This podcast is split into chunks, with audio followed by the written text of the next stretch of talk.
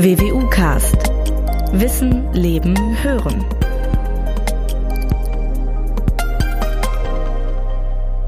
Möglicherweise überhören oder überlesen Sie mittlerweile die entsprechenden Meldungen und Berichte in den Zeitungen und Nachrichtensendungen. Schlicht und einfach, weil derartige Neuigkeiten mittlerweile schon fast zur Routine geworden sind. Ich spreche von Cyberattacken, also von, so eine Definition, gezielten Angriffen auf eines oder mehrere informationstechnische Systeme, also Angriffen, die jeden von uns im Internet erwischen können. Aber auch Universitäten, Universitätskliniken oder Ministerien bereits erwischt haben. Wir alle haben wahrscheinlich eine Vorstellung davon, digital abgehängt zu sein, aber es live erleben zu müssen, das schildern die Betroffenen auf sehr eindrucksvolle Weise. Das ist nochmal eine ganz andere Hausnummer. Und damit heiße ich Sie alle sehr herzlich willkommen zu einem neuen WWU-Podcast. Schön, dass Sie dabei sind. Mein Name ist Norbert Robers. Ich bin Pressesprecher der Universität Münster.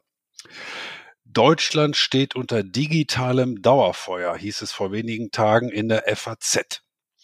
Die Bundesregierung, Frankfurter Finanzinstitute, Münchner Rüstungsunternehmen, der Bund der Steuerzahler, Energieversorger und humanitäre Hilfsorganisationen. Sie alle müssten sich gegen Hacker bzw. Cyberangriffe zur Wehr setzen, hieß es dort. Wird das jetzt zum Normalzustand? Was weiß man eigentlich über die Täter und über die Opfer? Vor allem aber, was kann man dagegen tun? Vielleicht hat er nicht auf alle Fragen die allumfassende Antwort und wahrscheinlich auch keine Patentlösung. Aber ich bin mir sicher, dass mein heutiger Gast viel Licht in dieses alte, vielleicht aber auch sehr neue Kriminalitätsfeld bringen kann. Wer ist mein heutiger Gast? Professor Dr. Thomas Hupperich hat Wirtschaftsinformatik an der Fachhochschule der Wirtschaft in Bergisch Gladbach studiert. Es folgte ein weiteres Studium der IT-Sicherheit an der Ruhr-Universität in Bochum. Von 2011 bis 2017 hat er am Lehrstuhl für Systemsicherheit der Ruhr-Universität Bochum als wissenschaftlicher Mitarbeiter gearbeitet. Dort hat er auch 2017 zum Thema IT-Sicherheit promoviert. Danach war er ein Jahr lang an der Universität Twente in niederländischen Enschede als Assistant Professor for Cyber Security, bevor er im Oktober 2018 zum Junior Professor für IT-Sicherheit am Institut für Wirtschaftsinformatik der WWU hier in Münster berufen wurde. Seine Forschungsschwerpunkte sind die Privatheit von Daten und Informationen, die digitale Souveränität von Nutzern datenschutzfördernde Systeme der künstlichen Intelligenz und die Sicherheit von User-Systemen. Ich freue mich sehr, dass Sie sich heute für diesen Podcast Zeit nehmen. Willkommen, Herr Hopperich. Vielen Dank für die Einladung. Ich freue mich, hier zu sein. Herr Hopperich, ich habe mich ja mal gerade schon an einer Definition versucht. Cyberangriffe, gezielte Angriffe auf eines oder mehrere informationstechnische Systeme. Könnten Sie sich mit dieser, dem Versuch einer Definition anfreunden oder haben Sie als Experte eine andere Idee, eine andere Definition? Was sind Cyberattacken? Was verstehen Sie darunter? Ihre Definition trifft zumindest einen Teil der Cyberattacken, die es so gibt. Also ganz generell gesprochen würde man sagen, ein Cyberangriff ist generell eine unautorisierter, ein unautorisierter Zugriff mit schädlicher Absicht auf eine Systemressource.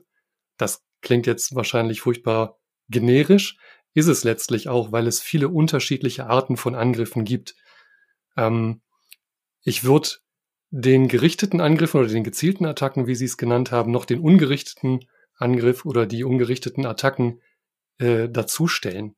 Denn das eine ist eine Angriffsart, wie wir sie vielleicht so ein bisschen aus Inszenierungen von ähm, Filmen und Serien kennen, wo es ein sehr klares Ziel gibt und äh, ein manchmal Team von Hackerinnen und Hackern einen Plan ausbaldowern und dann Daten stehlen, Systeme manipulieren. Und das andere, das Ungerichtete, ist mehr so einfach an die gerichtet, die es annehmen, also als würde man eine Art Fischernetz ins Internet werfen und einfach schauen, wer hängen bleibt. Okay. Ähm, jetzt gibt es das massentaugliche äh, World Wide Web ja schon seit den, etwa seit den 90ern. Gibt es eigentlich seitdem auch schon Cyberangriffe oder ist das ähm, vielleicht sogar noch weiter zurückzugehen. Ich habe mir das mal nochmal so angeschaut. Vor dem World Wide Web gab es ja das sogenannte ARPANET. Das gibt es ja schon seit den 60er und 70er Jahren. Gab es damals auch schon so etwas über ähm, so etwas wie Cyberangriffe oder ist das ein vergleichsweise neues Phänomen? Angriffe generell gab es schon immer, nur die Art hat sich sehr geändert. Also einer der ersten Angriffe, die bekannt sind, äh, ist aus dem Jahr 1988. Da hat ein Programmierer namens Robert Morris einen Wurm programmiert, weil er das Internet vermessen wollte. Ihn hat einfach interessiert, wie viele Computer sind im Internet so gerade aktiv. Aber das war ein schadhafter Wurm oder wie? Ja, der hat halt äh, alle Systeme befallen, sich kopiert, weiterverbreitet und Anfragen gesendet an alle Systeme und dadurch so ein bisschen die Leitung verstopft, also überlastet. Jetzt hatte der äh, äh, Herr Morris keine wirkliche schadhafte Absicht, aber hat Schaden angerichtet. Insofern. Ohne dass er es wollte und okay. Genau. Ja. Also so gesehen ist das, ja, aber Sie sagten ja selber, dass das kriminelle Element, das kam noch etwas später hinzu. Weiß man eigentlich oder haben Sie eine Vorstellung seit von äh, diese Systeme verstärkt im Fokus auch von Kriminellen, die also wirklich eine schadhafte Absicht auch ähm, im, im Hinterkopf haben? Seit wann ist das äh, dieses Phänomen existent? Also den ersten kriminellen Vorfall zu datieren ist praktisch nicht möglich, weil wir gar nicht wissen, ob wir ihn mitbekommen haben. Wir sehen aber aus der Cyberkriminalitätsstatistik ähm, des Statistischen Bundesamts, dass diese Angriffe immer mehr zunehmen. Äh, Im Jahr 2020 waren es 108.000 Fälle ungefähr. Das sind so 300 Vorfälle am Tag. Also schon eine sehr, sehr relevante Größe. Ähm, wenn ich unsere IT-Spezialisten an der WWU beispielsweise frage nach der Häufigkeit von Cyberattacken, dann heißt es meistens, ja, jeden Tag mehrere tausend Mal ähm, weil es eben automatisiert passiert. Das ist so deren Antwort. Äh, können, können Sie mal näher beschreiben, was dahinter sich verbirgt, wenn man eine solch erstmal erschreckende Zahl hört, jeden Tag ein paar tausend Mal? Was bedeutet das? Ja, in, diesen, in dieser Zahl sind alle Arten von Angriffen wahrscheinlich drin. Also jeder Vorfall mit äh, Computerwürmern, Malware, Trojanern und selten diese gerichteten Attacken, von der wir am Anfang gesprochen haben, wo es gezielt darum geht, ein System zu kompromittieren. Das kommt in der Regel sehr viel seltener vor, ist dann aber verheerender, beispielsweise bei Angriffen auf den Deutschen Bundestag oder sowas. Üblicherweise sind in diesen Statistiken aber sehr viele von diesen Vorfällen äh, über Phishing, E-Mails oder äh, Malware und Trojaner eben. Ja, ja. Ich habe mal für mich versucht, so ein Bild zu entwickeln. Äh, mal, äh, mal hören, was Sie davon halten. Die Hacker lassen kleine Männchen, die der WWU zum Beispiel Übles wollen, immer und immer wieder vor die hermetisch verschlossenen IT-Türen der WWU laufen und warten eigentlich nur darauf, dass sich irgendwo ein kleiner Spalt auftut, wodurch das erste Männchen dann in das System vordringt. Was halten Sie von diesem Bild? Ich finde, das Bild ist sehr zutreffend tatsächlich. Die Männchen kommen automatisiert und wenn eins drin ist, könnte es die Tür von innen öffnen oder weiter aufmachen und dann, äh, naja, entweder kommen mehr Männchen nach oder das Männchen, das schon drin ist, wächst, indem es mächtiger wird. Aber das ist der, der, der, der Kern der ganzen Geschichte. Die laufen praktisch immer vor einer verschlossenen Tür in der Hoffnung, dass sich irgendwann mal ein Spalt auftut und sie ins System vordringen und da irgendwas Übles anrichten. Ja, und die vielleicht schlechte Nachricht ist, es gibt nicht nur eine Tür, auf die Sturm gelaufen wird. Im Prinzip ist jeder von uns eine Tür. Wenn wir auf unsere ähm, äh, Login-Daten für unsere E-Mail-Accounts beispielsweise aufpassen, dann tun wir schon was dafür, um diese Tür zuzuhalten. Okay, also es gibt nicht nur eine große WWU-Tür, sondern jeder Beschäftigte hat auch eine gewisse Mitverantwortung. Darüber kommen wir natürlich im Laufe des Gesprächs noch zu sprechen, Herr Hoperich. Was wissen wir eigentlich oder was wissen Sie über die Motive der Angreifer? Ich nenne sie jetzt mal so etwas martialisch. Ist das die Lust am Abenteuer? Ich habe mich irgendwo reingehackt, ich mache einen Haken dahinter, super, jetzt gehe ich zum nächsten. Ist es Geld? Ist es Spionage? Oder ist es von allem etwas?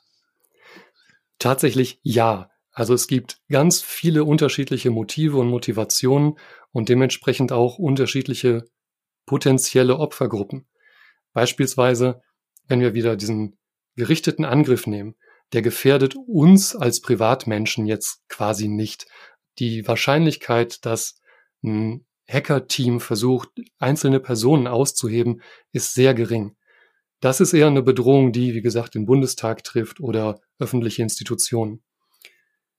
Die Bedrohungen mehr für Privatpersonen sind diese Massenattacken, die darauf ausgelegt sind, Daten zu stehlen, Identitäten äh, nachzuahmen, Phishing, Botnets, Kryptominer. Das sind mehr die Dinge, mit denen wir uns als Privatmenschen rumschlagen müssen. Und dann gibt's noch die Gruppe der Unternehmen, die äh, auch im, äh, im Visier von Wirtschaftsspionage stehen. Wo auch möglicherweise das Faktum Erpressung ins Spiel kommt, das hört man ja doch des Öfteren mal, dass es schlicht und einfach darum gilt, Geld zu bekommen, oder? Genau, da ist ja ein beliebtes Mittel die Ransomware, die im Prinzip eine Malware ist, die die befallenen Systeme verschlüsselt und somit ein Arbeiten mit diesen Systemen verhindert. Und erst wenn man das Lösegeld bezahlt, dann werden die Systeme wieder entsperrt. Wenn ich bei diesem Begriff gleich mal äh, kurz bleiben darf, Herr Operich, Ransomware-Attacken gelten als besonders gefährlich. Habe ich irgendwo gelesen. Würden Sie diesem Satz zustimmen? Und wenn ja, warum ist das so gefährlich?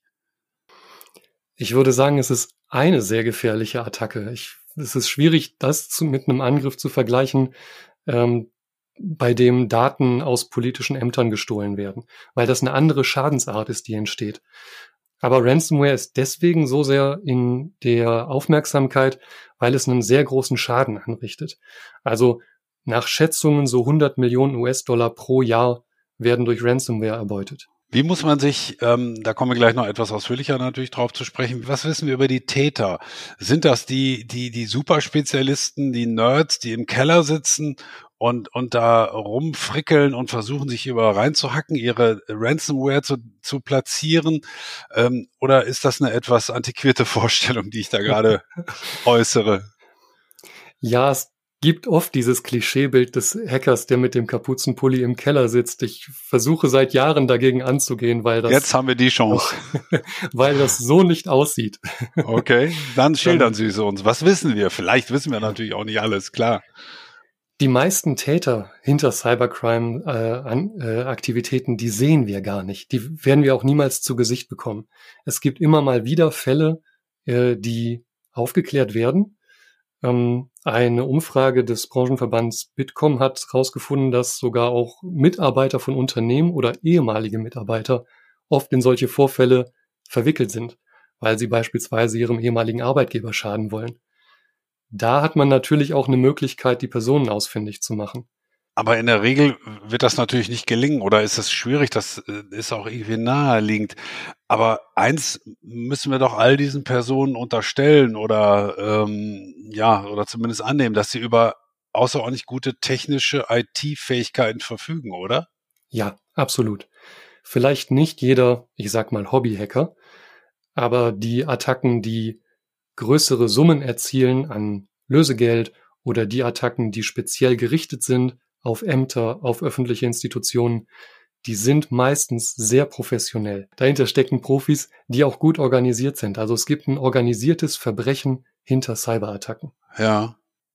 Sie sprachen schon anfangs davon, Herr Beurich, dass sich natürlich im Laufe der Entwicklung des Internets und überhaupt der, der Digitalisierung auch die Art der Attacken verändert hat. Was für Trends erkennen Sie da? geht das von dem einen Faktum zum nächsten oder kommt einfach ein neues hinzu? Also gibt es irgendwelche Linien, die Sie erkennen, wo Sie sagen, das ist typisch, äh, was so sich in diesen Jahren oder Jahrzehnten abspielt, während das in den 90ern und in den 2000ern vielleicht noch etwas anderes war? Gibt es also so bestimmte Dinge, mhm. die sich herauskristallisieren? Ja, das ist gekoppelt an die generelle technische Entwicklung. Beispiel Kryptowährungen. Die hatten wir vor einiger Zeit noch nicht. Und seitdem es die gibt, gibt es auch Malware, Schadsoftware, die darauf ausgelegt ist, Systemressourcen auf den infizierten Systemen dazu zu benutzen, diese Kryptowährungen zu erschaffen.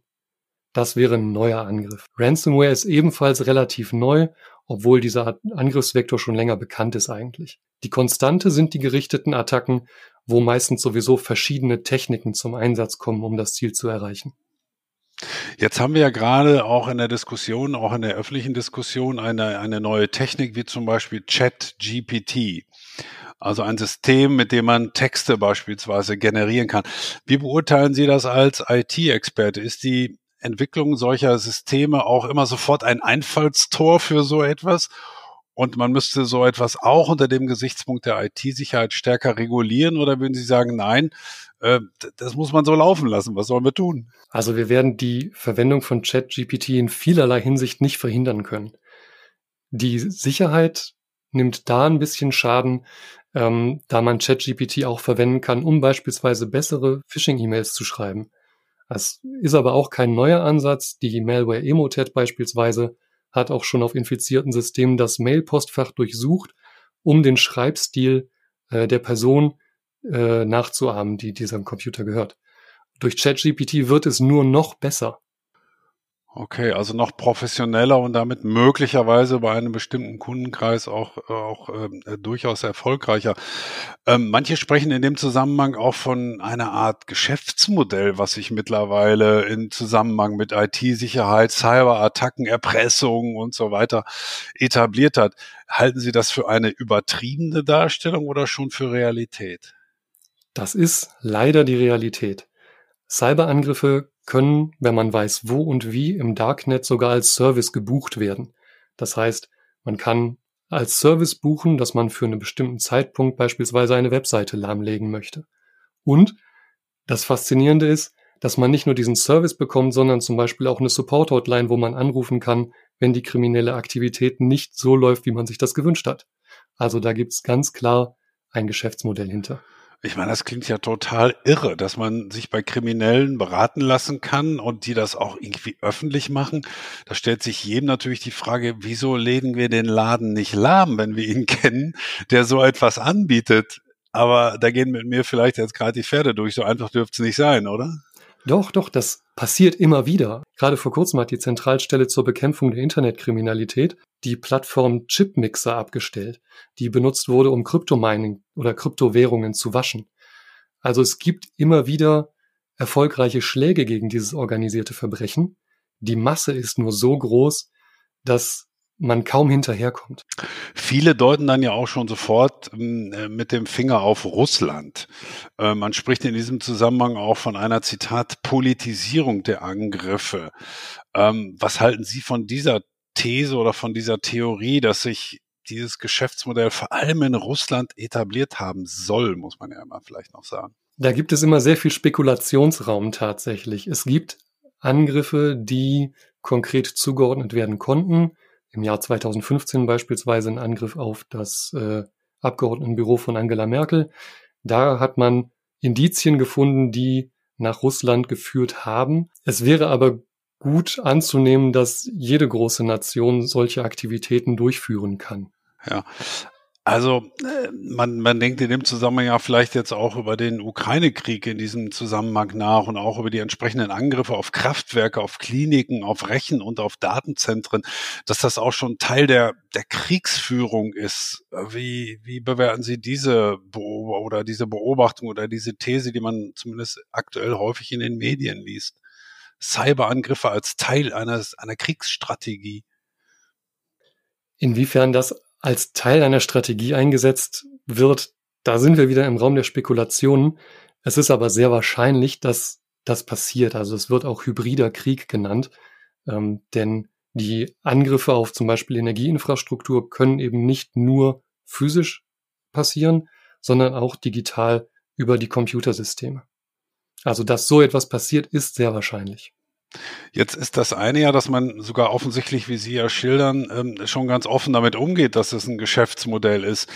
Ähm, dann ist natürlich wirklich die Frage, wenn ich das als Unternehmen, als Universität oder wie auch immer weiß, äh, dass da möglicherweise jemand das Geschäftsmodell ähm, auf das Geschäftsmodell eingeht, meine Webseiten lahmzulegen. Was, was kann ich dagegen tun? Sind die mir immer einen Schritt voraus? Das fragt man sich ja. Sind die so clever? Ähm, oder würden Sie sagen, naja, Geschäftsmodell hin, Geschäftsmodell her, man kann sich auch gut wappnen dagegen? Man kann sicherlich Gegenmaßnahmen ergreifen. Absolut sicher ist man nie. Also es gibt keine absolute Sicherheit. Man kann immer nur versuchen, die Verteidigung so aufzurüsten, dass der Angriff schwieriger wird und sich einfach irgendwann nicht mehr lohnt. Beispiel mit langen Passwörtern oder komplexen Passwörtern. Einfache Passwörter sind leicht zu knacken. Wenn ich aber ein kompliziertes Passwort habe, dann dauert es einfach nur länger, das zu knacken. Es wäre immer noch möglich, aber es lohnt sich nicht mehr. Mhm.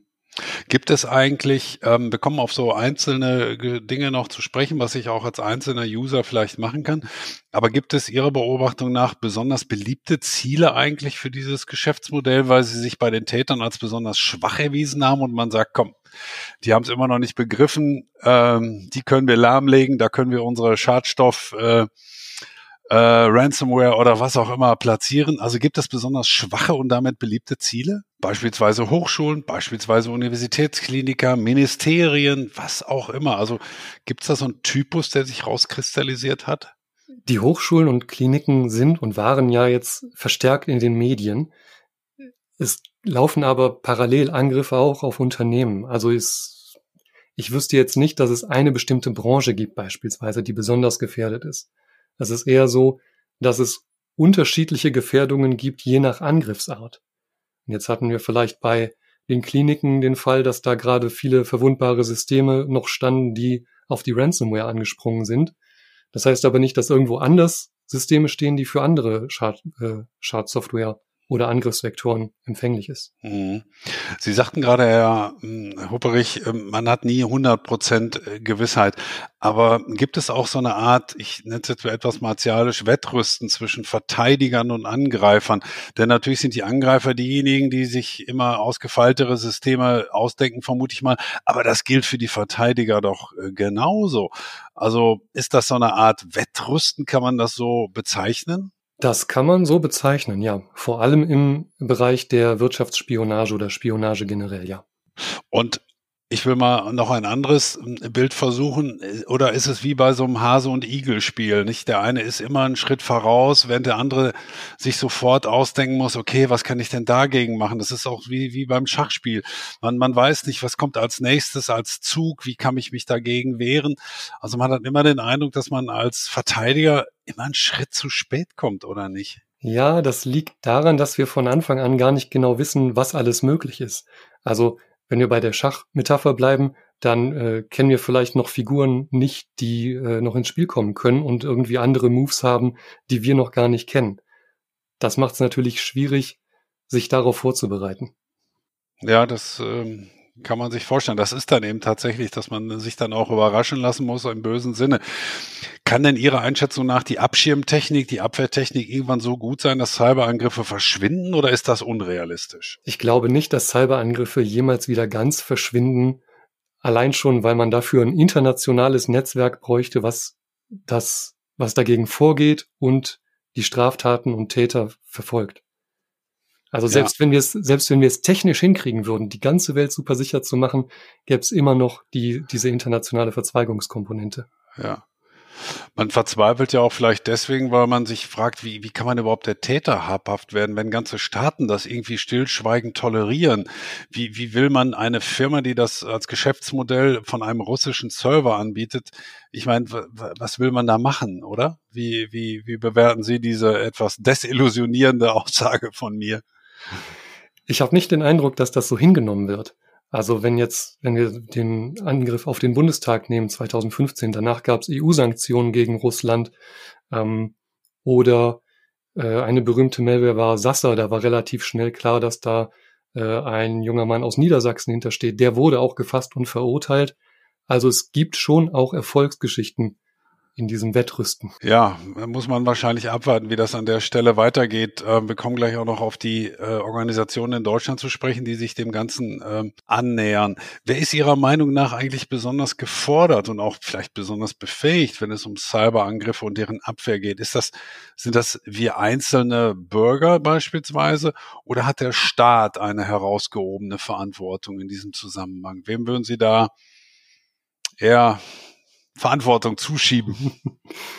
Also der Staat hat nicht per se die Verantwortung, Cyberangriffe von Bürgern abzuwehren. Der Staat hat aber die Verantwortung, ähm, zum Beispiel Wahlen sicher zu machen und demokratische Prozesse gegen sowas abzusichern. Wir alle sind gefragt, wenn es um unsere persönlichen Daten geht, unser eigenes Verhalten oder das Verhalten am Arbeitsplatz beispielsweise. Und das Verhalten am Arbeitsplatz, das müsste ja auch den Arbeitgeber jedes Mal interessieren, oder? Ich meine, was ich zu Hause mache, da kann der Arbeitgeber sagen, das interessiert mich nicht. Aber sobald du dich bei mir hier einloggst, interessiert mich das sehr wohl. Das heißt, da ist auch der einzelne Arbeitnehmer dann besonders gefordert, oder wie würden Sie das beurteilen? Ja, absolut. Wir haben hier ja zum Beispiel auch eine Schulung für IT-Sicherheit an der Universität für Mitarbeiterinnen und Mitarbeiter.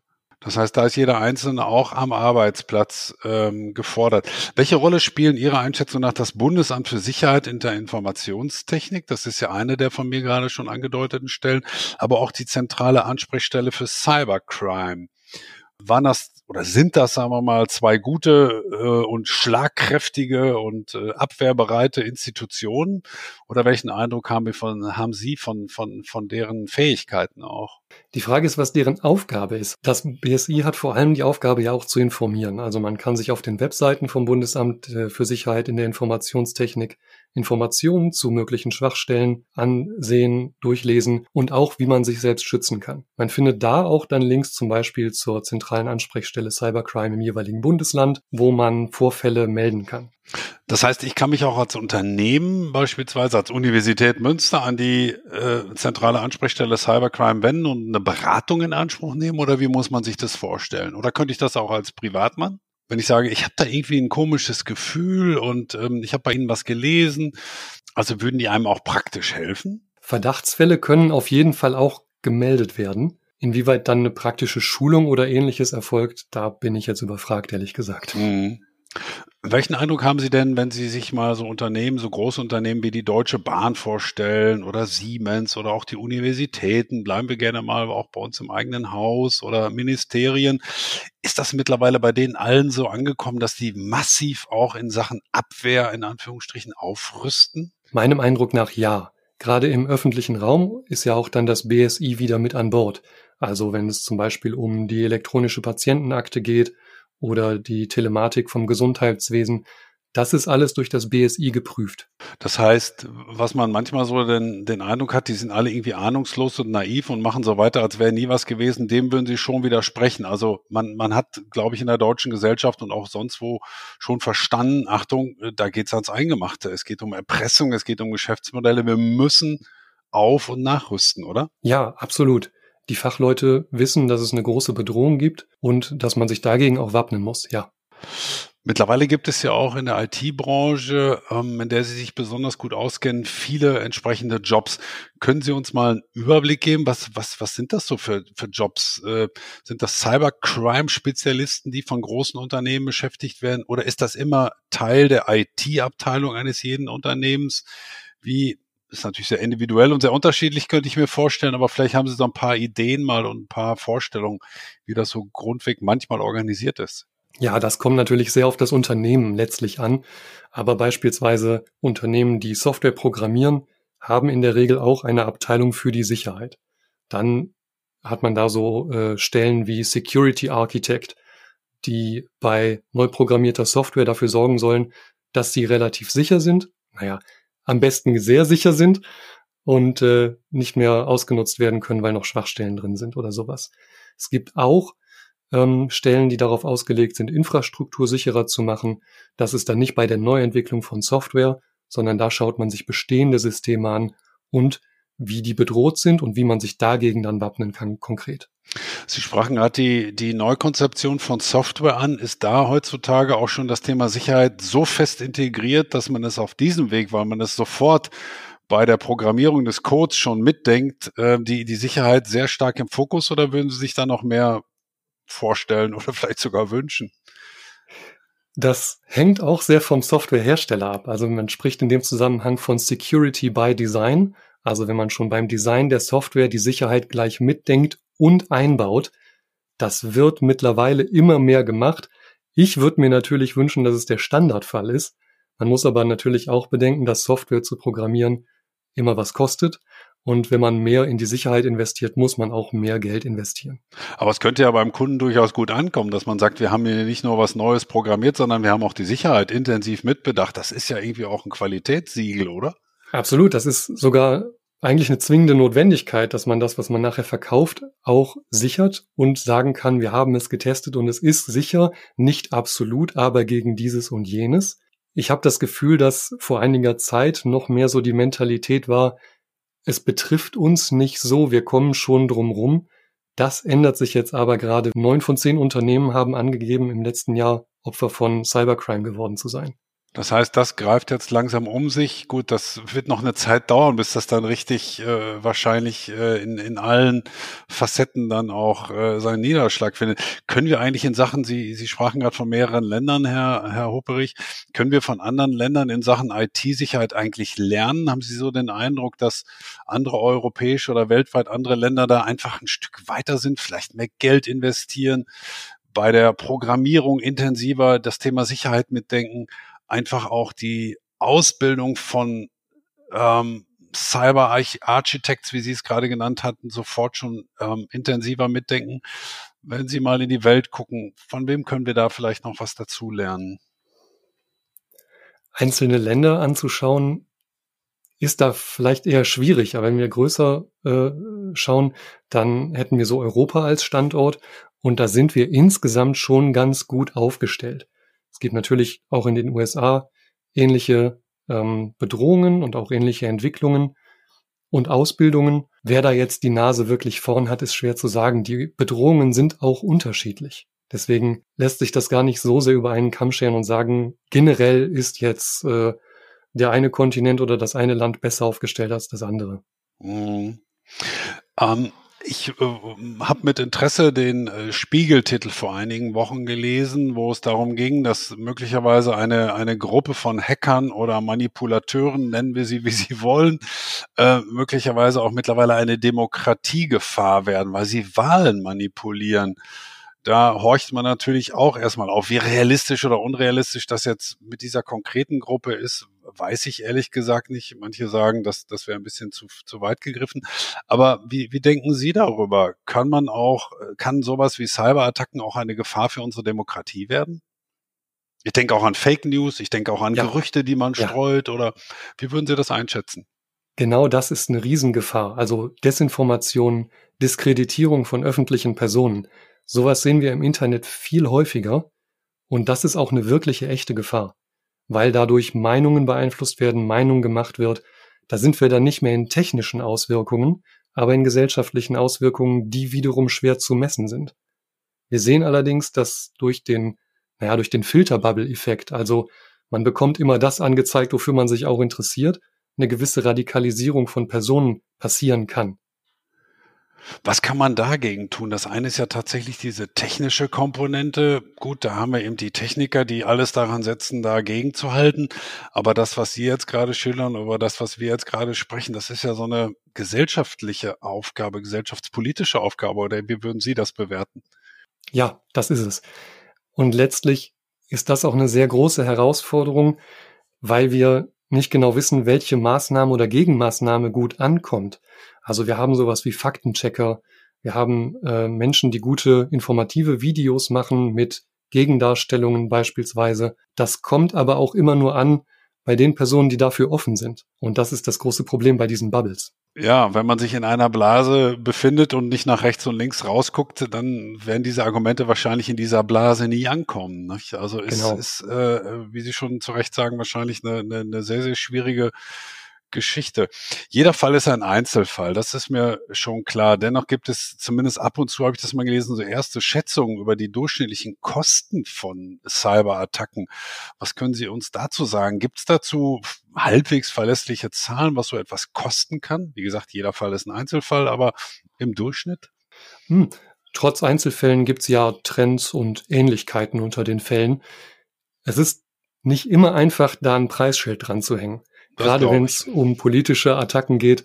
Jetzt, äh, wie gesagt, 2015 bei dem Angriff auf den Bundestag wurden, ich glaube, 16 Gigabyte an Daten gestohlen. Die kann man nicht mit einem Wert beziffern. Wir wissen es aber aus der Wirtschaft und da sagen die aktuellen Zahlen, dass im vergangenen Jahr 2022 der Schaden durch äh, Cyberkriminalität ungefähr 203 Milliarden Euro betrug. So zum Vergleich, von den 100 Milliarden Sondervermögen für die Bundeswehr ist dann das Doppelte. Das Doppelte, okay. Und ich vermute mal, es gibt auch noch ein gewisses Dunkelfeld. Das heißt, wenn es ganz übel ist, kommt da auch vielleicht noch was obendrauf von Dingen, die nicht gemeldet wurden oder wie auch immer. Und manche Dinge, die man, wie Sie schon so richtig sagen, gar kein Preisschild dranhängen kann. Ne? Das ist ja dann auch ein gesellschaftlicher Schaden. 16 Gigabyte aus dem Bundestag klauen. Wer weiß, was damit passiert? Ganz genau das, ja. Ja. Kommen wir mal so ähm, zu Personen, wie, wie man so schön sagt, wie, wie, wie du und ich, also zu den Durchschnittsnutzern äh, des Webs, äh, auch für mich oder für viele andere, die uns gerade zuhören, ist natürlich Computertechnik Teil des Alltags.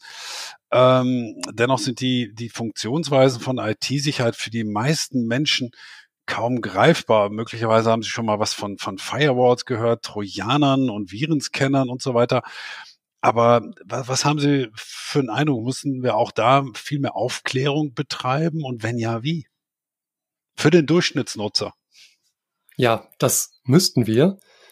Wie und auf welche Weise und warum vielleicht das, was wir bislang machen, gar nicht so gut fruchtet, da ist noch die Wissenschaftskommunikation dabei, das zu erforschen tatsächlich. Also es gibt diverse Formate, zum Beispiel auch Kryptopartys, wo sich interessierte Menschen äh, kryptografische Methoden lernen, wie kann ich meine E-Mails verschlüsseln beispielsweise. Das ist aber noch nicht in der breiten Masse angekommen. Wir haben diesen, diesen besonderen Fall, dass wir auf der einen Seite zwar digitale Services nutzen, und zwar massiv, auf der anderen Seite aber nicht mit der Kompetenz hinterherkommen, die naja, kompetent zu bedienen, das unterstelle ich jedem, aber die sicher zu bedienen. Jetzt frage ich doch mal, haben Sie dafür eine Patentlösung oder eine Lösung, wie man es machen kann? Oder zumindest eine Idee?